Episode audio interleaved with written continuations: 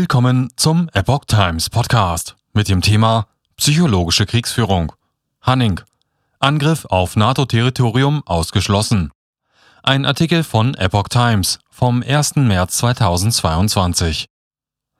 Der frühere BND-Chef und ehemalige Staatssekretär August Hanning hält einen russischen Angriff auf NATO-Territorium für ausgeschlossen.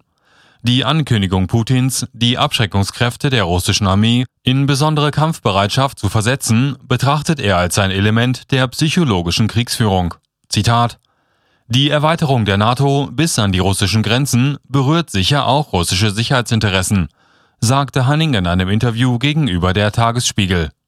Das sei jedoch keine Rechtfertigung für einen Krieg.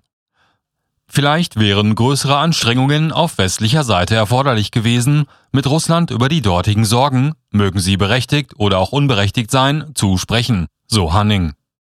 Der ehemalige Präsident des BND befürchtet zudem, dass Russland den Militäreinsatz kurzfristig intensivieren wird. Die Waffenlieferungen des Westens an die Ukraine würden zum jetzigen Zeitpunkt keinen Einfluss auf das Kriegsgeschehen haben. Letztlich wird der militärische Angriff nicht zur Problemlösung beitragen. Ein Ausweg sei trotz allen Ärgers und der Enttäuschung nur über den Dialog möglich, auch für Deutschland, so der ehemalige BND-Präsident.